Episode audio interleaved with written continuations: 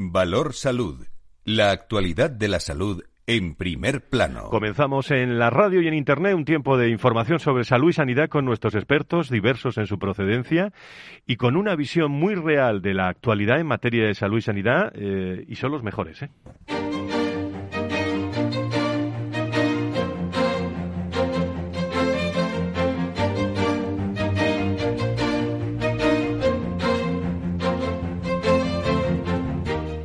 Valor Salud es un espacio de actualidad de la salud con todos sus protagonistas, personas y empresas. Con Francisco García Cabello.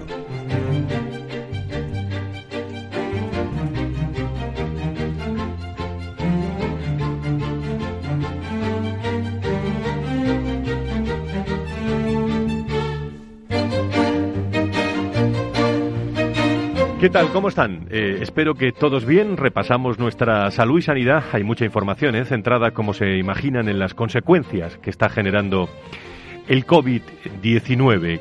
Cada 17 segundos una persona muere en Europa por COVID-19. Lo ha dicho la Organización Mundial de la Salud.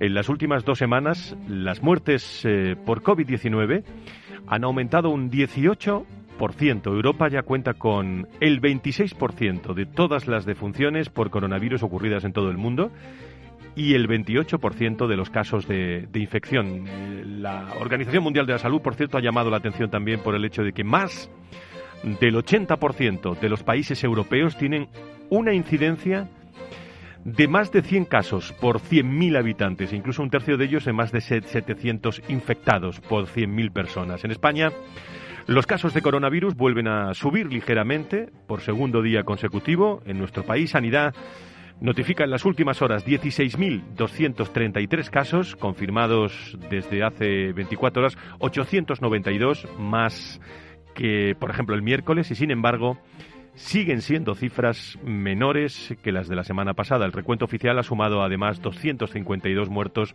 por COVID en las últimas 24 horas. El eh, portavoz del director del Centro de Coordinación de Alertas y Emergencias Sanitarias, Fernando Simón, lo decía ayer, lo escuchábamos, señalaba que la incidencia del virus está bajando, pero, pero ha avisado eh, que las cifras siguen muy elevadas.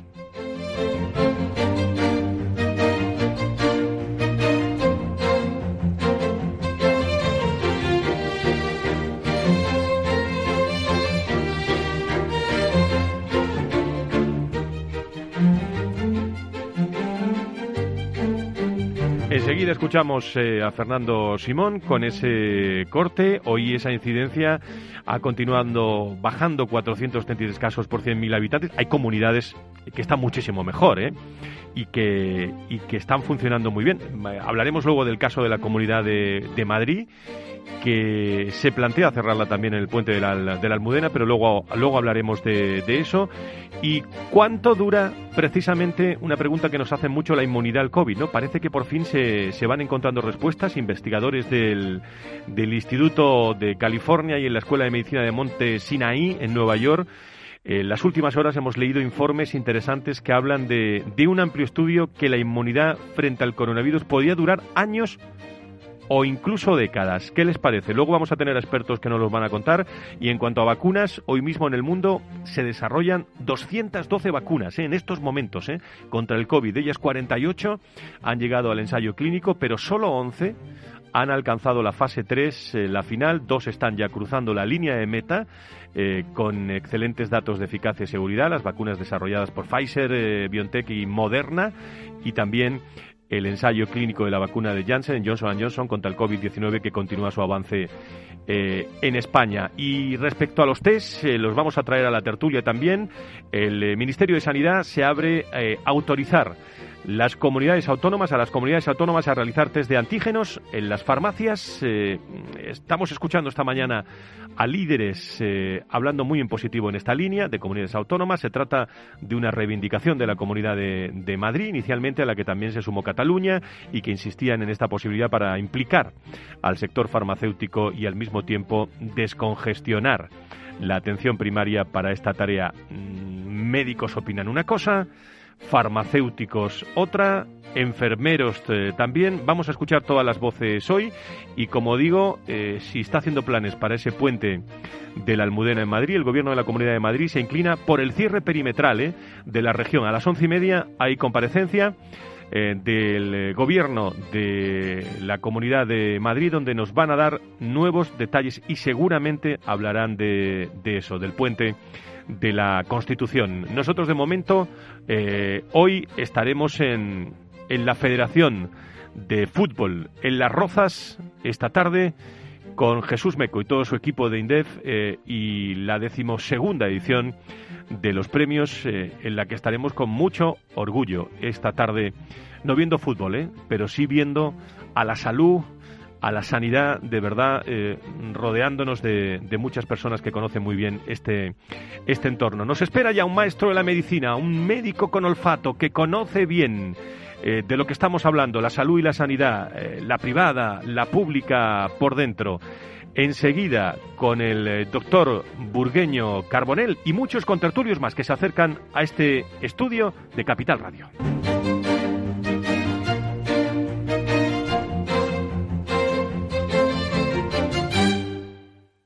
Valor Salud. La actualidad de la salud en primer plano. Déjenme que salude eh, a esta hora de la mañana a nuestro invitado. A primera hora, el doctor Burgueño Carbonel, director general de hospitales de la Comunidad de Madrid. ¿Y usted me permite a mí que yo le presente siempre como a mí me gusta? Eh, doctor, muy buenos días. Es, lo que quiero. Bueno, pues eh, lo que no soy tenemos a un médico de pueblo aquí hoy, a un médico de pueblo. Usted me permite que yo lo, lo presente así, ¿no? No, no, sí, sí. Además, el último enfermo que he visto lo he visto ayer, o sea que a, unas hermanitas eh, que, es lo, único que me gusta. Pégese al micrófono, doctor, para que le escuchen bien, porque están deseando muchos escucharle en, eh, en esta, en esta mañana. Eh, y enseguida les presento a contertulios que quieren, que quieren saludarle. No, no antes y mandar un abrazo muy fuerte a nuestro queridísimo amigo, doctor y maestro Fernando Mugarza. Eh, que ha fallecido su madre, Elisa Eli. Un abrazo muy fuerte para él y para todo el entorno de, la familia. Un, gran amigo y cuando una madre se va, pues pues las cosas no siguen igual, ¿eh? no siguen igual. Pero bueno, un abrazo muy fuerte para Fernando. Eh, doctor, doctor Burgueño, esto del COVID-19, de, ¿de dónde viene? bueno, viene, viene desde, desde el principio de la historia, de vez en cuando eh, hay un, digamos, hay una bolsa de virus eh, almacenada. Unos, eh, unos habían creado, otros no habían jugado el partido y este, pues, la, la, especie de coronavirus, que es el séptimo de la séptima estirpe de virus que, que conocemos, pues este no estaba, no estaba fichado, pero nos, nos hemos hecho amigos de él. Pero, pero bueno, eh, su eh, esto, el virus es que mm, habla la gente como si fuera un ser vivo, pero es que funciona como si no fuera. Pero en definitiva es un conjunto proteico, eh, fundamentalmente proteico, y es un ácido ribonucleico que tiene pues la patente de Corso de que se meten las células porque las células dentro están los, el deso y el ribonucleico y por lo tanto pues sabe entrar en la célula abre abre la membrana y se mete dentro por lo tanto eh, pues esto eh, sabemos de otras epidemias hay es cuestionable si algunas especies desaparecieron por una epidemia vírica.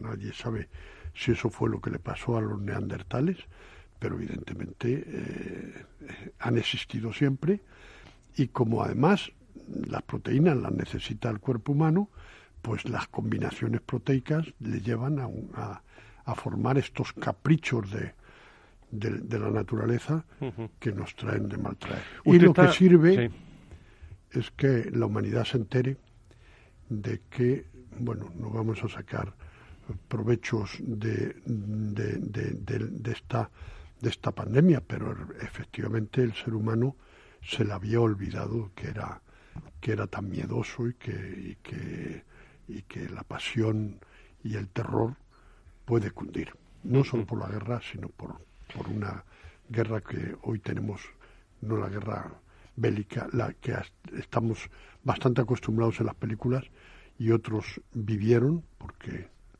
porque nuestra generación en España no vivió la guerra, y, sin embargo, pues esta es una guerra con muchas consecuencias. ¿Usted ve las vacunas, eh, eh, a ver cómo se lo pregunto, más cerca que otros? Porque otros ven las vacunas muy, muy cercanos, dentro de unos meses. ¿Usted eh, cuánto tiempo le echa esto? Yo no soy un experto en eso, soy un, soy un lector, por lo tanto leo, leo lo que soy un lector apasionado y para hablar además porque la gente eh, que me conoce pues me llama y, incluso me paran por la calle pues eh, les pregunto ¿les sirve lo que digo? y me dicen que sí entonces no tengo más remedio que responsabilizarme en mi opinión y estar al día la vacuna afortunadamente se han dado tantas posibilidades que tú lo has dicho muy bien eh, hay 11 que van a seguir inmediatamente y tres o cuatro ya, eh, pues de una forma, vamos, hay alguna empresa que lo ha cantado probablemente en la, cuando, cuando ya anuncia el final, pero el mismo día que estaba poniendo la segunda muestra, pues eh, lo daba como un éxito absoluto, yo creo que lo es, y la, y la, la vacuna estoy convencido de que la tendremos la tendrá la humanidad para dentro de un mes, mes y medio, dos meses, pero disponible, fabricada y disponible, pues tardarán cinco o seis meses. ¿Se ha escuchado a más políticos, a más médicos hablar del, eh, del COVID? Eh, ¿cómo, ¿Cómo lo ve? ¿Se ha hecho mejor en unas comunidades que en otras? ¿O se está trabajando mejor? Yo creo que ha sorprendido a todo, a todo el mundo científico. Eh, bueno, el mundo científico muchos estaban preparados, pero sin embargo mm, lo que ha delatado en el mundo es que mm, cuando llega una, guerra de armas, eh, la sociedad está muy bien preparada. ¿Y por qué está muy bien preparada? Porque el papel del político se lo sabe jugar y el papel del, del militar está muy bien definido. Y sin embargo, eh, cuando, cuando llega una, una pandemia, el rol del militar no existe. Eh, el, rol de, de, un Estado mayor formado para, para, una guerra de armas aquí no existe. Eh, y por lo tanto, pues está recayendo, que les encanta, una responsabilidad a los políticos que no hacen más que, en todo el mundo, ¿eh? por eso no hacen más que equivocarse. Pero se han equivocado todos. Y donde han dado más poder o han hecho muy deprisa estados mayores de, científicos y de profesionales de la medicina, pues es donde las cosas han ido mejor.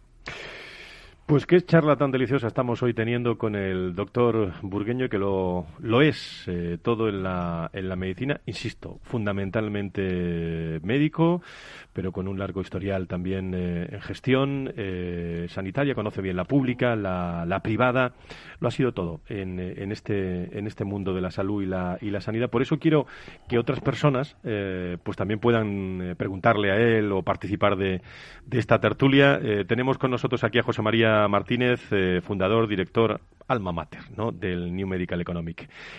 querido maestro también, José María, muy buenos días, bienvenido. Hola, muy buenos días. doctor doblemente, yo te tengo que decir a ti doctor doblemente, ¿no? Porque tú eres doctor ¿eh? y doctor. Ah, bueno, sí, vale, correcto. doctor por... Eso, sin beber nada a estas horas. Eso es, eso es. Eh, tus premios el 25, ¿no? Que no se me olvida. luego hablamos. Luego hablamos después de participación de la tertulia. Eh, le doy los buenos días también a Carlos Ru, el presidente de la patronal de la sanidad privada en España, que está al otro lado del telefónico. Don Carlos, muy buenos días, bienvenido. Hola, ¿qué tal? Buenos días. Te veo muy bien acompañado y y apoyar también, o acompañar a, Fernando ¿no? en estos duros momentos. Muy bien, muchas gracias. El doctor Carlos Velázquez es especialista en cirugía cardiovascular, también de Sevilla, vicesecretario del Colegio Oficial de Médicos, que nos gusta tener colegios también oficiales de médicos con nosotros y, y médicos, en este caso el Colegio de Médicos de Sevilla. Doctor Velázquez, muy buenos días, bienvenido. Muy buenos días, bien hallado. Muchísimas gracias. Y Jesús Meco, presidente de INDEF, Instituto de Investigación y Desarrollo Social de Enfermedades Poco Frecuentes. Don Jesús, muy buenos días. Buenos días. ¿Todo preparado en, en Las Rozas para esta tarde, la entrega de premios? Sí, todo preparado y, bueno, en positivo, en positivo. Bueno, muy pues positivo. luego, después de la primera parte, hablaremos con, eh, con José María también y con Jesús. Pero, eh, Carlos, eh, doctor Carlos Velázquez, no sé si tenéis alguna cuestión, Carlos, en tu primer año, por cierto, de, de- de presidente de la patronal de la sanidad privada en, en- en España, los, eh, los dos Carlos que nos acompañan, alguna cuestión, algo que sacar a- al doctor Burgueño que nos, nos acompaña hoy aquí. Adelante. Bueno, Frank, primer año de presidencia que ha sido todo un reto, que ha sido algo inesperado para todos, pero yo un especial impacto en el ámbito de la seguridad privada, donde por supuesto hemos estado en, total en total disposición y así vamos a seguir estándolo. ¿no? Yo creo que actuando con un nivel de responsabilidad y de solidaridad altísimo por parte del sector y nuestro papel pues en su defensa, en su representación y también, como hacemos hoy, pues en comunicar e informar cuál ha sido el papel de la privada y cuál está siendo. Y, y respecto a, a comentar también esta semana, pues mira, hoy tenemos unos premios como con la presencia de Jesús Ignacio Meco, que son tremendamente interesantes porque creo que han sido también uno de los grandes afectados de esta pandemia, o de los olvidados, ¿eh? con las enfermedades raras. Y, y esta tarde, pues ahí estaremos también apoyando ¿no? a estos premios. Y por supuesto con New Medical Economics, con, con los premios en los que también estaremos el miércoles, de otra forma, de otra forma, muy agradecidos ¿eh? por el reconocimiento que entiendo se hace a, a la sanidad privada. Y, y Fran, es una semana de más batalla, de más lucha, con la misma entrega por parte de, de la sanidad. Y, y sí me gustaría lanzar una, una pregunta al doctor Burgueño, ¿no? Adelante. Y es si, si- si él ha conocido en algún momento tanta polarización como estamos viendo en la sociedad y con una afección a niveles tan importantes como son la sanidad o como son la educación. ¿no? Pues, pues querido Carlos, eh, lo preguntas además en un día donde ayer se demostró lo, lo, lo- lo cruel que está siendo eh, la situación de la sociedad que no entiende muy bien lo que pretende este gobierno y el fraccionamiento con la con, con la educación que ya nos toca mucho a la sanidad y que va a venir va a venir por los derechos por la sanidad también esto probablemente es eh, eh, sería motivo para para un movimiento solidario social y mm, yo espero que la sociedad reaccione realmente eh, no lo he conocido. O sea, yo he conocido, eh, vamos a ver, la, la sanidad privada eh, ha ido renaciendo desde, eh, desde unas raíces mínimas que quedó cuando se, se hizo el Sistema Nacional de Salud, eh, que se hizo con una dictadura, pero en el que eh, había muchísimo dinero en la dictadura y no había dinero en la sociedad. Y por eso pues eh, los recursos procedían de procedían del Estado básica y exclusivamente en los años 60 Eh, no había dinero disponible mm, en, la, sociedad para, invertir en sanidad. Ahora es al revés. El Estado no puede con sus obligaciones que son absolutamente eh, vamos, insuficientes, muy insuficientes, que ahora se ha delatado, pero otros lo venimos diciendo desde hace mucho tiempo. El dinero que España eh, da por persona o, o- aplica por persona y año, pues es de los últimos de la Comunidad Económica Europea, vamos, de la Unión Europea, y no tiene ningún parangón con, con- con el resto de los países del primer mundo. Por lo tanto, eso, esa insuficiencia pues ha ido creciendo el dinero de la sociedad y de las inversiones de empresas, de inversores que creen en la sanidad privada. Lo mismo ha pasado en la, en la educación, pero, pero de pronto, pues viene una, una ola de descrédito, eh, de descrédito absolutamente injustificado, porque la sociedad hoy se está enterando de que una buena mezcla de público y privado y una buena simbiosis de lo público y lo privado es la mejor medicina que puede tener la sociedad para la sanidad. Y es la mejor medicina, como está demostrando, y ahora nos llevará Francisco a ello, pero evidentemente en, los, en, las, en las zonas del país donde se combina con fortaleza ambas, ambas áreas, pues que están triunfando ante la epidemia. No digo que estén, que estén, pero no sucumben como, como están sucumbiendo cuando tan solo hay un, un predominio exagerado y, monopolio de la pública. Eh, Carlos, eh, gracias. Tienes que coger un, un tren para llegar a los, premios, si no, no llegas. ¿eh? eh muchísimas gracias por estar con nosotros. y luego seguimos en la Federación de Fútbol. ¿eh? Muchas gracias a vosotros y tengáis un magnífico fin de semana. Doctor, gracias. doctor Velázquez, sigue y no, muy buenos días. Aquí estamos, buenos días. Muchísimas gracias. Le voy a, le voy a pedir que se quede con nosotros unos minutos, eh, unos minutos más. Eh, vamos a hacer una pequeña desconexión y, charlamos tranquilamente eh, también con el, con el doctor Burgueño que nos acompaña y sobre todo le quiero preguntar sobre cómo, cómo ha trabajado pues la, la sanidad privada también respecto al COVID. ¿Le parece, doctor? Me parece perfecto. Bueno, pues muchísimas gracias enseguida estamos con, eh, con todos ustedes. Nos esperan muchos invitados, no se vayan. Estamos hablando del COVID-19 quizás esta mañana de otra forma eh, y hablando de salud y sanidad para que lo entiendan todos ustedes.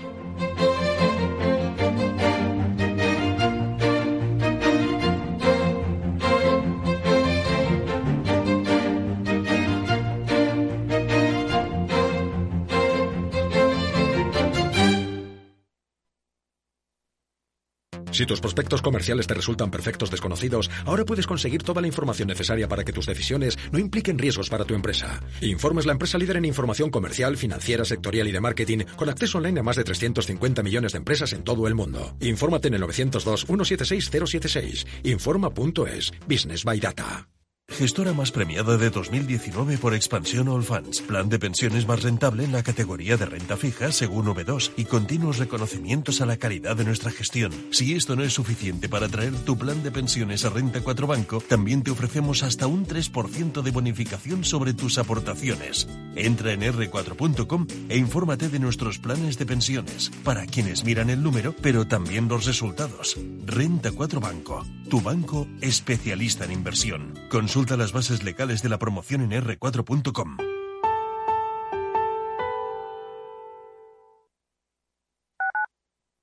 Escuchas Capital Radio, Madrid 105.7, la radio de los líderes.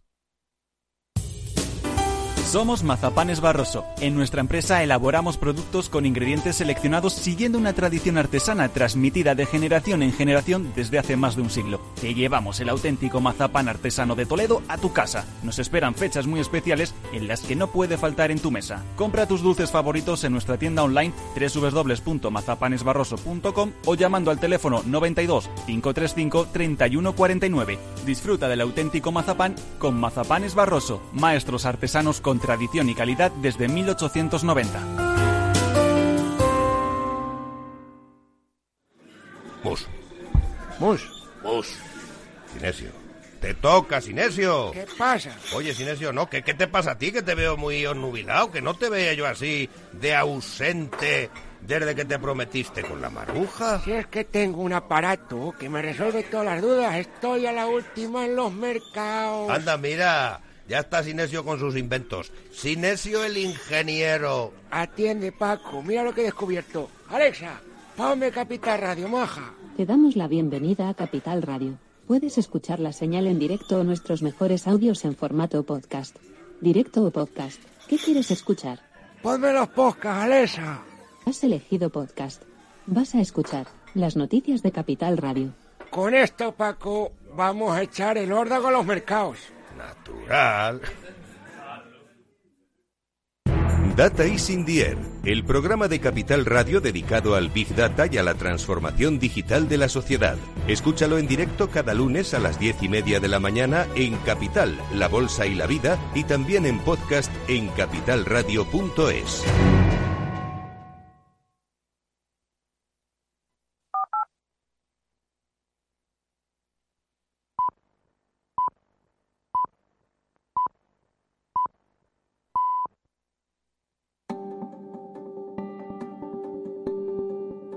Valor Salud es un espacio de actualidad de la salud con todos sus protagonistas, personas y empresas. Con Francisco García Cabello. Estamos hoy en una tertulia apasionante con el doctor Burgueño. Y con muchos invitados que, que van a intervenir todos. ¿eh? Eh, agradezco muchísimo ¿eh? la atención de todas las personas durante toda la semana que quieren estar con nosotros. Salud y Sanidad, contado de otra forma. Doctor Velázquez, especialista en cirugía cardiovascular de Sevilla del Hospital Virgen Macarena. Doctor, ¿cómo, cómo ha visto la sanidad privada en el COVID, eh, doctor Velázquez? Hola, buenos días. Buenos días. Bueno, eh, yo, además de mi actividad pública, también tenemos actividad privada y, y eso nos permite ver de una forma global un poquito la colaboración que se establece entre la asistencia sanitaria a la población, tanto desde uno como otro sector. Básicamente, en lo que, lo que afecta a la sanidad eh, privada, la sanidad privada ha hecho un enorme esfuerzo para completar los protocolos de seguridad COVID. Eso ha obligado a establecer una duplicación de circuitos y una duplicación de personal importante para evitar contagios dentro de los centros sanitarios, con lo que implica esto de adaptación de infraestructuras y estructuras. Además de esto, pues durante la primera oleada prácticamente todos los centros sanitarios quedaron al servicio de la asistencia sanitaria de la población en coordinación con la sanidad pública y estar siempre a la espera de las indicaciones de esta. En la segunda oleada el, perfil de colaboración eh, ha sido un poquito diferente. Existe un importante esfuerzo por parte de los proveedores de, de sanidad privada para atender, la, por ejemplo, las listas de espera quirúrgica así como de, pruebas diagnósticas que se generan en la sanidad pública y se está consiguiendo un, rendimiento alto de forma muy ordenada. La verdad es que la colaboración entre pública y privada, esta crisis COVID, eh, ha hecho que se vea, eh, creo que muy reforzada en la valoración por la sociedad, porque se ha visto que la, la actividad privada sanitaria puede complementar y, cubrir carencias puntuales de la, de la sanidad pública en casos de picos de demanda. Decía yo al principio que hay muchos temas de actualidad. Eh, nos acompaña, bueno, Carlos Ruz también, Carlos Velázquez, eh, José María Martínez, Jesús Meco y el doctor eh, pero está en todos sitios. les he de preguntar porque está en los periódicos esta mañana y está en todos sitios, doctor. Es, bueno, los, los test, ¿no? del COVID y la farmacia, ¿no? como, como médico, ¿qué, ¿qué opinión tiene sobre esto? Creo que puede ser una, una ayuda a la tranquilidad de la población. Hay muchas personas que tienen eh, cierto temor, cierta inquietud, y el hecho de tener un test eh, puede servir para, para sosegar un poquito esas inquietudes. Como para cubrir una necesidad asistencial, eh, quizás no tengan el perfil esos test. Siempre hemos dicho que los test que se realizan en farmacia pues tienen una demora, un decalaje para su positivización e, e, igualmente tienen una utilidad relativa. Y digo relativa desde el momento en que el hecho de que un ciudadano se haga un test con un resultado cuya conducta después tiene que saber eh, aplicar, no es sencillo. la, autoprescripción, la automedicación y el autodiagnosis tienen sus limitaciones. Entonces, eh, siendo, eh, aceptando que puede ser una herramienta útil para la tranquilidad de las personas, especialmente cuando el resultado sea negativo, eh, luego tiene el, no, no, no se debe prescindir de la valoración por un facultativo. Pues este tema que está en todos los medios, José María Martínez, Jesús Meco, eh, doctor Buño, ¿qué opináis sobre, sobre esto? José María. Yo creo que evidentemente eh, los test que están haciendo sí implican un tema diagnóstico importante. Todavía el decalaje en el tiempo del resultado es importante. Yo creo he leído ayer que la FDA acaba de aprobar un, un test de propio autodiagnóstico que en media hora eh, a nivel casero se puede La maquinita en tener. casa te lo- y, y tengo noticias de que Ujú. ya en España está muy cerca de haber también. ¿eh? Jesús. Sí, los pacientes están muy acostumbrados a autoevaluarse, a hacer muchas de las pruebas que, que hoy en día se hacen, lo, pues lo vemos en diabéticos y lo vemos en otras muchas, lo vemos en otras muchas patologías. Pero yo apostaría por una cosa muy sencilla, que es que los profesionales se pusieran de acuerdo, tanto los farmacéuticos como los médicos, como los enfermeros, y trabajaran juntos y colaborasen por acercar a la ciudadanía lo que necesita, que son esos test eh, y son eso, y son esas y son digamos esas herramientas para detectar eh, el COVID. Yo creo que es, es fundamental. Doctor Burgueño. Sí, yo estoy muy de acuerdo con lo que está diciendo, con Jesús. Eh, esto, eh, aquí hay que perder celos. Estamos en una, en una eh, lucha, como hemos dicho, una pelea, es una guerra contra, contra un virus y hay que perder celos de profesionales. Eh, efectivamente, la enfermería tiene su sitio dentro de un, un laboratorio, eh, nadie lo discute, pero efectivamente en estos momentos lo que hay que hacer es mm, utilizar la capilaridad que tiene la red de farmacias y hacer que la sociedad participe en la lucha contra la, contra la pandemia. Y la sociedad está participando en Madrid. Madrid se está haciendo 170.000 test contados por la Administración. Pero la sociedad se están haciendo más de otros 100.000 eh, test que, las, que, que se están haciendo, lo está propiciando las empresas, lo está propiciando las familias. De cara, de cara a la Navidad, conozco gente que, que está diciendo, antes de la cena nos haremos un test. Esto es una sociedad nueva, es una sociedad nueva.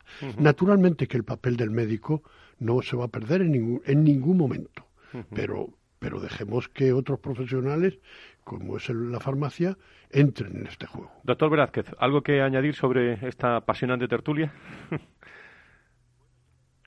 eh, comentar la importante labor que están realizando también en el contexto de la pandemia las consultas y los centros sanitarios de, de mediano y pequeño tamaño. Hemos visto cómo en la población, en ciertos momentos, unos sectores de la población han tenido miedo a acudir a los centros hospitalarios grandes, ya sean públicos o privados, evitando precisamente eh, cierta eh, ligera masificación. ¿no?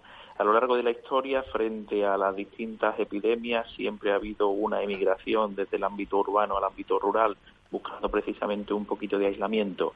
Eso en el mundo médico, salvando las enormes distancias, hemos visto también como una parte de la población ha recurrido a centros sanitarios pequeños y medianos, evitando los grandes centros hospitalarios donde lógicamente hay eh, eh, físicamente eh, un- una proximidad a, a potenciales pacientes. En ese sentido ha sido ha sido llamativo, al menos en nuestro en nuestro ámbito hemos visto un reforzamiento de esa figura de la consulta pequeña que parecía que estaba eh, en peligro de extinción. Muy bien, doctor Velázquez, especialista en cirugía cardiovascular del Hospital Virgen Macarena, eh, con una interesantísima visión que nos ha dejado también como vicesecretario del Colegio Oficial de Médicos de Sevilla. Gracias y muy buenos días. Un abrazo muy fuerte. Que tenga buen día. Gracias. Eh, José María, eh, ¿querías añadir algo a la tertulia? Bueno, yo quería añadir evidentemente que estoy de acuerdo en lo de los en lo de los celos que son absurdos en este momento. Si las personas están cualificadas por alguien que cualifique adecuadamente y si además existen los recursos, en este momento lo que hay que hacer es sumar en una época así de de, de, pangu- de angustia, de pandemia, etcétera. Ahora bien, yo creo que un principal eh, elemento que ha jugado en contra de esta disputa, entre comillas, que puede haber entre enfermería o, o farmacéuticos, realmente son los legisladores. Los legisladores no han eh, establecido límites adecuados a algunas de las prácticas bastante habituales o se han quedado muy antiguos y no los tienen actualizados. Yo podría poner muchos ejemplos que he vivido en, primera línea, pero eh, no creo que no da el programa en este momento tiempo para ello, pero me encantaría. Eh, eh, hay- un aspecto eh, también eh, importante, hay un aspecto que es la, lo que decíamos al principio del, de la inmunidad, ¿no? Es decir, que se- se- sobre esto se está hablando mucho, doctor Burgueño. Y, y ayer teníamos noticias de, de esa última investigación que nos llega de, del Monte Sinaí, de California también, sobre la posibilidad de que, bueno, no sean unos meses, sino que sean años, ¿no? Que uno pueda estar inmune los que lo hemos pasado, ¿no? Eh, ¿Tú, la, ¿Tú lo has pasado? claro. no lo sabía. Pero, en fin, estoy todavía mucho más tranquilo a tu lado. Por supuesto, yo, yo, lo había notado eso, ¿eh? Yo, lo había notado. yo, yo creo que os merecéis los que habéis pasado y, y, los que vayan teniendo la suerte de vacunarse una, eh, un tiempo eh, duradero de los anticuerpos en vuestro cuerpecito, por decirlo de alguna forma. Yo creo que, yo creo que eh, este tipo de, de, virus, así como los virus gripales habitual, habitualmente pues dejan muy poca inmunidad, pues este, este virus yo creo que... A ver, la, la única gripe que hemos vivido nuestra generación, ha sido la gripe asiática, llamada gripe asiática del año 59.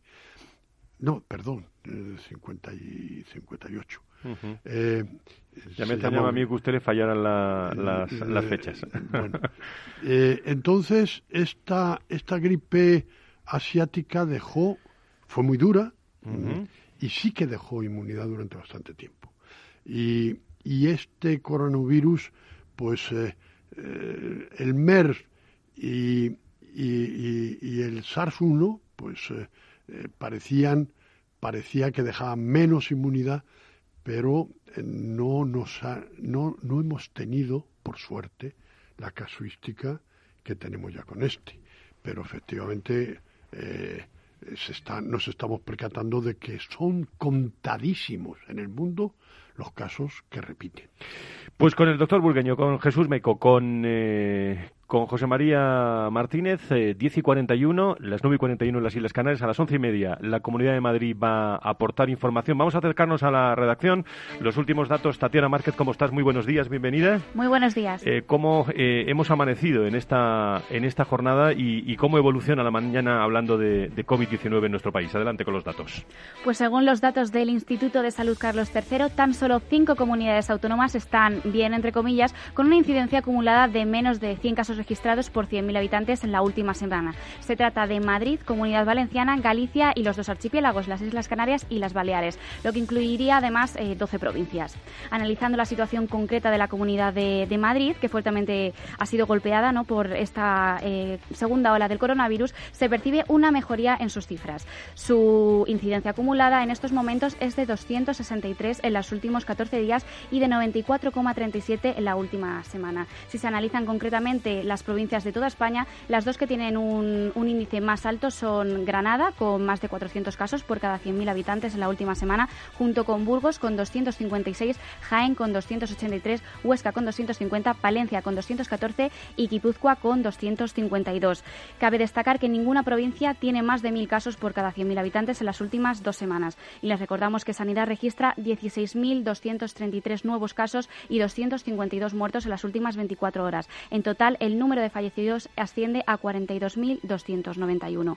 A nivel internacional, en lo que respecta a decesos vinculados a la pandemia, España es el octavo país del mundo y el cuarto de Europa, por detrás de Reino Unido, Italia y Francia. En contagios es el sexto país del mundo y el segundo de la Unión Europea, solo superado por Francia. Pues Fernando Simón decía que la incidencia del virus eh, está bajando. ¿eh? Nuestra incidencia acumulada eh, sigue teniendo esa ligera tendencia descendente, que desde luego es, ya apreciable, pero sigue estando en 470 casos por 100.000. Son todavía muchos, muchos casos. 470 casos, eh, seguimos en tertulia, nos están esperando en Cofares y en un pequeño hospital comarcal que enseguida mm, nos gusta meternos en hospitales hasta hora de la mañana. Eh, doctor Bullén, 470, bueno, eh, estamos hablando de, de, España en general, pero hay comunidades autónomas donde estas cifras la han dejado atrás hace ya algún tiempo, ¿no? Sí, bueno, Madrid hace una semana o diez días eh, tenía esas cifras, o sea que está bajando, vamos, no, quizá más, o sea, eh, pero, pero sí, ¿no? a ver, eh, la evolución mm, biológica y la pelea social contra el virus nos lleva a que de vez en cuando surge una ola. Esa ola también arrincona muchísimo porque la gente está harta de, de, confinarse y sale a la calle. Ahora mismo Madrid está viviendo la sociedad un optimismo probablemente exagerado.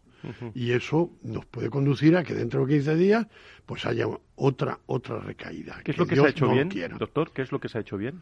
En Madrid, estoy seguro que los test y el confinamiento, eh, digamos, mm, por áreas de, salud, que, ya no hay áreas de salud, sino por zonas de salud, en el cual pues ha significado que que la gente tenga un, una, eh, una, una, radio de cómo están las cosas, como, como cuando hay mucha, mucha información sobre cómo están los alergenos en cada sitio. Pues oye, si es que la sociedad actual es una sociedad que, que, sabe, que sabe entender las cosas y, entonces, pues, oiga, que hay una cantidad de alergenos y las personas que tienen polinosis y no sé qué, se, se refugian y, y si es en los alrededores del retiro, pues no se sale o se sale con mascarilla. Es decir, que, que, estamos en una sociedad, y Madrid es una sociedad muy evolucionada. Yo creo que ese es el éxito de Madrid. Un buen sistema sanitario y, y que ha funcionado en, algunos momentos eh, se le acusaba a Madrid de que no tenía rastreadores. Pero el rastreador es una función que, que, no necesita un empleo nuevo, ¿eh? Porque, a ver, eh, oiga, pase usted a este señor a confesarse con quién se ha reunido en los últimos seis días, mm, porque ha resultado usted positivo. No me deja que yo soy capaz que, mi, que con mi, mi WhatsApp me comunique eh, a, todos los contactos que pueden ser 13, 300 o 13.000 contactos a través de, una, mm, de una capilaridad porque me dedico y no sé qué. Yo lo haré y lo ha hecho y la sociedad lo está haciendo. No se necesita ese empleo mm, sustancialmente. Es conveniente pero no necesario. Aquello de, de, de, de, Forges, ¿os acordáis? Acabo de inventar la póliza sin goma. Y le decía al otro funcionario, al otro funcionario, decía, pues habrá que crear el, el puesto de pegador de pólizas. Dice, en ese caso ya me acordaré de tu cuñado. O sea, pero claro, es que, es que esta función no necesariamente necesita un funcionario. Eh, déjenme que, nos queda muy poco tiempo, una de premios, ¿no? Jesús, eh, ¿qué nos espera esta tarde en la Federación eh, de Fútbol en, en, Madrid, donde se va a celebrar en Las Rozas vuestro acto para que no estén olvidadas las enfermedades raras o poco frecuentes? Bueno, pues esta tarde tenemos un acto en positivo. Es lo que quiero transmitir. No es un día para alegrarnos, sino para ser positivos y decir que vamos a trabajar por salir para adelante. Vamos a trabajar con la gente que nos apoya, con los patrocinadores, con la gente que confía en nosotros y sobre todo con la gente que quiere dar voz a estas patologías, que es lo que, lo que pretendemos. Antes, eh, estábamos diciendo de que la, la, sociedad es proactiva, claro que sí, y las asociaciones de pacientes son proactivas y podían hacer ese, ese eh, digamos, ese trabajo que, que, que se reclama y sin embargo no se nos está usando. Volviendo a la, a la, asociación, esta tarde tendremos al presidente del Atlético de. Eh, Hombre, nos vamos a encontrar allí a Atléticos, tendremos al presidente de la Federación Española de Fútbol, tendremos consejeros, tendremos a Javier Lasquetti, tendremos, porque están confirmados, eh, tendremos a la Consejería de Sanidad, en fin, tenemos un montón de amigos, por decirlo de alguna manera, que nos van a acompañar esta tarde y que van a decir que, bueno, que, que hay mucho COVID, pero que también hay que atender a los pacientes crónicos y a los pacientes con enfermedades raras o poco frecuentes, como a mí me gusta decir. Pues eh, quiero agradeceros también, lo he hecho muchas veces, eh, pero que dejéis un huequecito eh, para la, comunicación también de Valor Salud allí. te lo agradezco muchísimo. La comunicación es importante y en una mesa con tanta comunicación como tenemos hoy, decir que, esta tarde estarás con nosotros, nos acompañarás a recibir ese merecido premio de comunicación. Que, es de todos, que... es de todo el equipo. Pero José María, cada día es más importante. Muchísimas gracias. José María, ¿y los vuestros? Que tengo un recuerdo último de dos consejeros, el de Madrid y el de Andalucía. Tuvimos una charla interesantísima, me acuerdo el, último, el día 25 en Madrid, ¿no? Pues sí, el día 25 voy a repetir un poco palabras de Jesús, porque es que la dinámica es muy parecida. Él ha dicho proactivo, ha dicho ir hacia adelante, ha dicho positivo yo añadiría por añadir al juego yo de mi cosecha, porque si no, eh, intentar transmitir un poco de, optimismo dentro de, del ambiente que existe, etcétera, etcétera, puede reconocer realmente, como hacemos todos los años, a las personas, agentes del mundo de la sanidad, entre ellos vosotros, estuvisteis el año pasado también muy merecidamente, pues eh, lo que están haciendo y, también a otros sectores. Este año queremos hacer una sesión un poco especial para mucha gente que ha colaborado desde otros sectores y que ha sido imprescindible para que la sanidad trabaje bien. Por ejemplo, pues viene a recoger un premio la UME, viene a recoger eh, un premio, pues, eh, bueno, la propia Fundación 11 a través de los hoteles medicalizados de Ilunion, en fin, una serie de agentes que han ayudado mucho, que no son propios del sector de la sanidad como tal, pero que han colaborado mucho en, en el buen desarrollo de la, de la pandemia. Y siempre, y esta tarde lo vamos a encontrar, y en los premios del 25, pues la sanidad que, bueno, que sí, que los aplausos están muy bien, pero que, que hay que eh, elevar el nivel eh, de nuestros médicos y para elevar el nivel de nuestros médicos pues tienen que estar todos muy bien, muy bien motivados, eh, por dentro, por fuera, desde el punto de vista retributivo. Aquí lo hablamos lo hablamos mucho. Pero nos fijamos en, en, pequeños hospitales que abren la puerta eh, o su, bueno, no la cierran eh, porque tienen urgencias y nos vamos a ir hasta ahora de 10.50, 9.50 de la mañana a un hospital eh, pequeñito, comarcal de, de Tolosa Saldea en el gobierno vasco que atiende a una población de más de 65.000 personas y una plantilla de 350 personas, que se dice pronto. Es el Hospital Asunción Clínica y está la doctora María Caballero con nosotros. Doctora Caballero, muy buenos buenos días, bienvenida. Muy buenos, muy buenos días a todos. Bueno, pues ¿cómo, ¿cómo, ha abierto, eh, o ya sé que no ha cerrado, pero eh, cómo amanece eh, su hospital en esa comarca tan, bueno, tan, tan bella y sobre todo tan interesante, con tanta actividad que tenéis? Bueno, pues el hospital amanece últimamente, últimamente, dentro de una, una cierta estabilidad.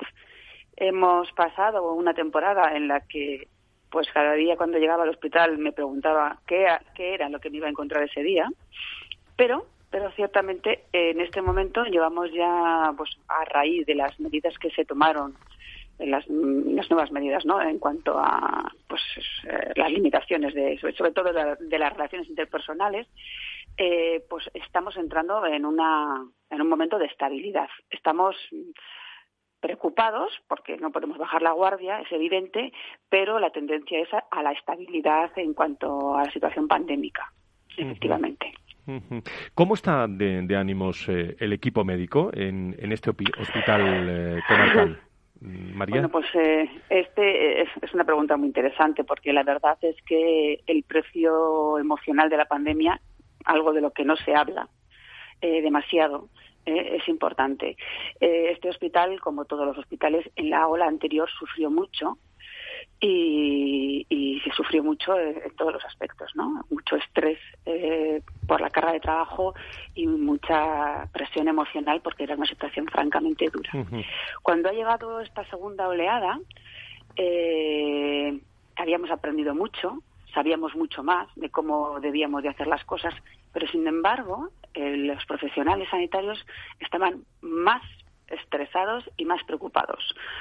era un poco la, situación del miedo a va a venir lo mismo, va a ser peor, cuánto va a durar, vamos a tener recursos y, y bueno, ha, habido mucha tensión, ha habido mucha tensión en esta segunda ola, pero los datos y la situación que vivimos a día de hoy, y ya llevamos más o menos 15 días viviendo una regularidad, que es lo, lo, lo, em, lo que tiene este virus, que, que la foto diariamente puede cambiar, mm, es como darle una vuelta a una tortilla. Sin duda. Es, eh, es algo terrible, terrible. Te dicen que viene, que viene, que viene, y parece esto, esto es un efecto es explosivo.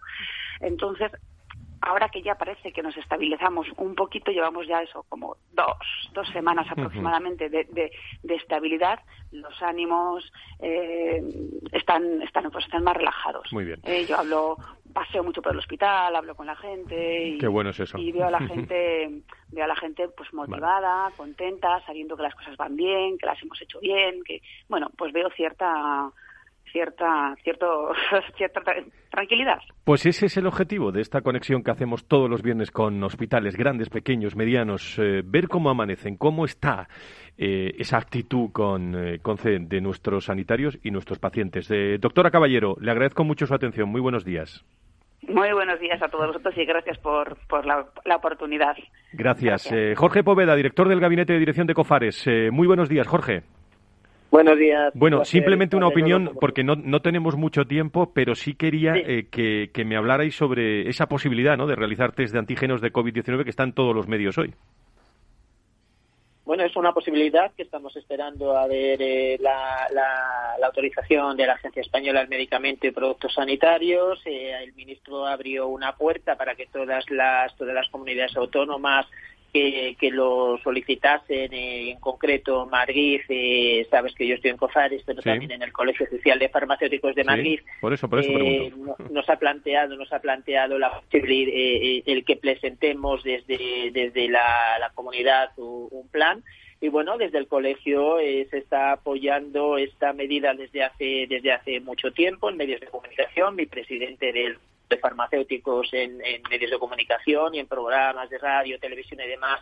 Eh, es un proyecto que, estamos impulsando. Desde COFARES, el presidente de COFARES también se ha posicionado a favor. Y ahora lo que lo que se hará será presentar este este plan para la para la valoración de las autoridades sanitarias. Muy bien, y brevemente, en, 30 segundos, Jesús, eh, la, hoja de ruta, es decir, ¿qué, qué esperas? ¿Cuánto tiempo puede ser esto? Hombre, el plan, eh, los PNTs el colegio los tiene, los tiene preparados. Coordinémonos entre entre entre farmacéuticos y autoridades de las sanitarias de la Comunidad de Madrid y podemos estar hablando de que la semana que viene habrá noticias. Muy bien. O sea que pues, esto tiene que ser rápido. La pues población no puede estar esperando. No, no, informar, informar y, pasa por muchas farmacias todos los días, o sea que, que tiene que estar muy pendiente. Pues eh, Jorge, el, el, próximo viernes hablamos detenidamente de todo esto, ¿te parece? Perfecto. Muchísimas, gracias. a Jorge Poveda, director del gabinete y vocal también de distribución en el Colegio Oficial de Farmacéuticos de Madrid, que también nos han atendido, por cierto, durante el COVID-19. Eh, muchísimas gracias, muy buenos días. Un abrazo. Pues, eh, doctor, queridos amigos, José María, mira, aquí acabamos siempre con unos tonos musicales, ¿no? Eh, tonos musicales que, que, hoy el equipo de producción, como es, como es excesivamente joven, nuestro equipo de producción nos trae este Rosalén con estopa, porque la, el título de la canción es Vivir, y esto me gusta mucho, ¿eh? Tengo tanto que Menos mal que habla del, del equipo de producción. Sabes, fue como una ola gigante. José María, muchas gracias. Estaremos contigo ¿eh? el 25. Muchas gracias por estar con nosotros. Jesús, prácticamente nos vamos para allá, para las rozas, en unos minutos. Gracias, ¿eh? Allí nos vemos. Suerte. Para odiar a nadie, ahora se. Quizá tenía que pasar no es justo, pero solo así. Que sabe usted, doctor Burgueño, que de vez en cuando, eh, bueno, hoy le he puesto falta al, otro burgueño que usted conoce, ¿eh? eh ya, ya, ya. Qué gran amigo también, pero... Eh, a lo mejor es que somos incompatibles. no, ni mucho menos. Y también Nacho Nieto, que estará con nosotros también el, próximo viernes. Le agradezco mucho, ¿eh, doctor? que haya venido aquí y que venga de vez en cuando pues a charlar de, de otra forma, de la medicina, de la salud, que eso pues es muy necesario en estos momentos. Eh, doctor Burgueño, muchísimas gracias. Muy buenos días. Encantado, encantado, José.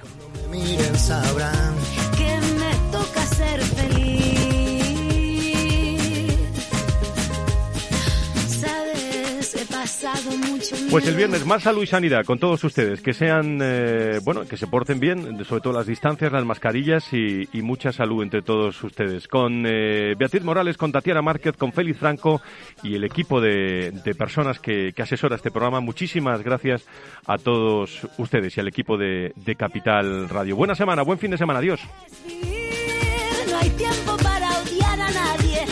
Valor Salud. La actualidad de la salud en primer plano todas las semanas con sus personas y empresas. En Capital Radio, con Francisco García Cabello.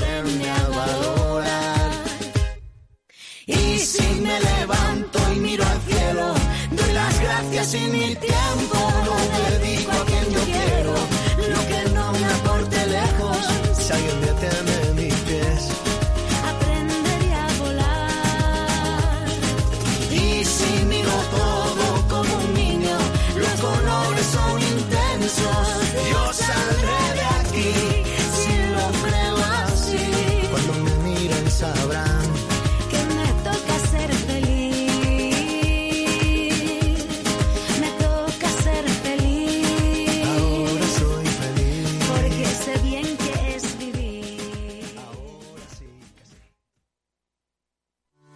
A la hora de invertir, la diferencia entre la convicción y la palabrería está en el grado de compromiso que eres capaz de asumir.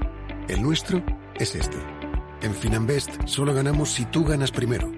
Conoce todas las ventajas del Result Investment. Tienes mucho que ganar. Finanbest, tú ganas.